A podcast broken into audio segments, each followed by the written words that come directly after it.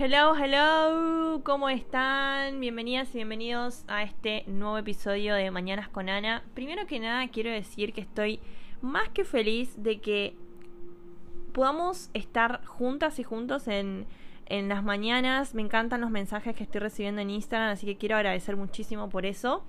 Eh, me encanta que me escuchen cuando recién se levantan, cuando están desayunando, cuando van al trabajo, cuando están en el trabajo. Así que soy muy feliz de poder ser parte de sus vidas y de, acompañarlos en el, en el día a día. Y hoy quiero traer una reflexión de un hermoso libro que si no lo, leyeron los invito a, a leer, que se llama Hábitos Atómicos, que es de James Clear. Y él dice, pequeños hábitos generan grandes diferencias. Y me pareció buenísimo traer a reflexión esto porque ¿cuántas veces quisimos cambiar hábitos y si no cambiamos de la noche a la mañana, tipo, chau, no cambio nada este hábito?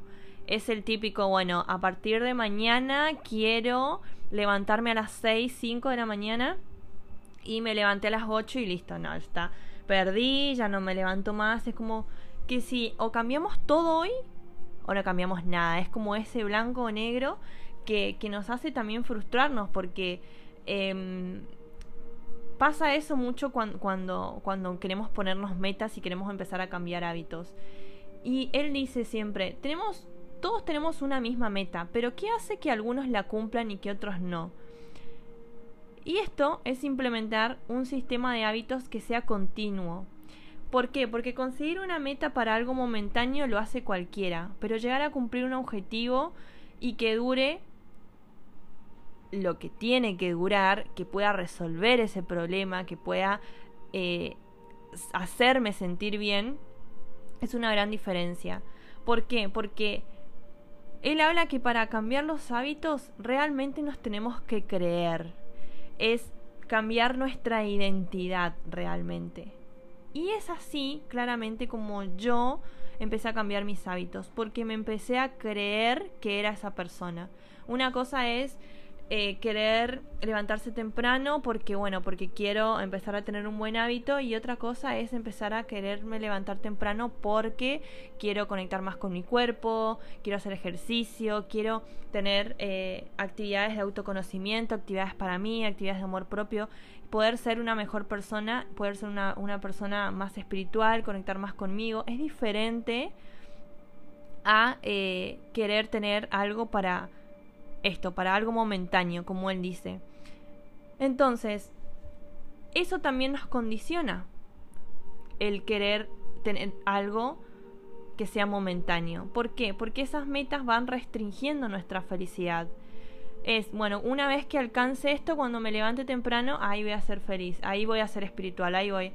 Y el problema es que vamos posponiendo nuestra felicidad hasta poder alcanzar esa, esa meta y condicionamos ese resultado.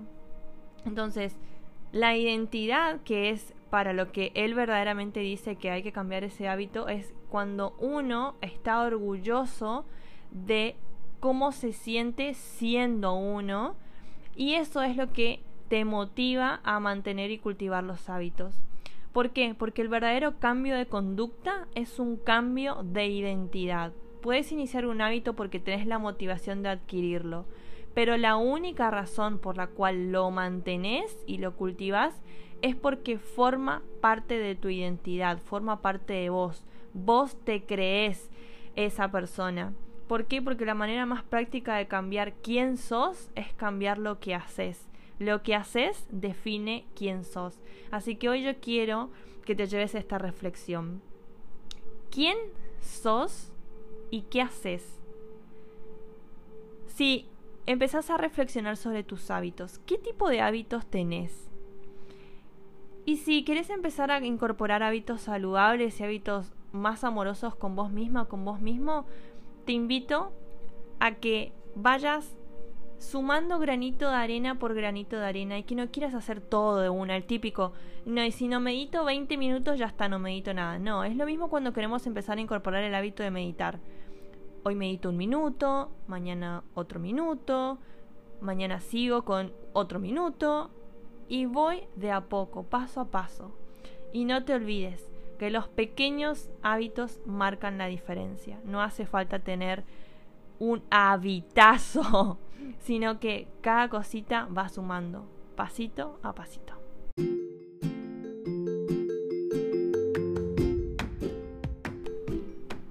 Y por último, te dejo esta pregunta. ¿Qué persona querés ser? Recordá que quien querés ser va a definir tus hábitos, porque tus hábitos definen quién sos.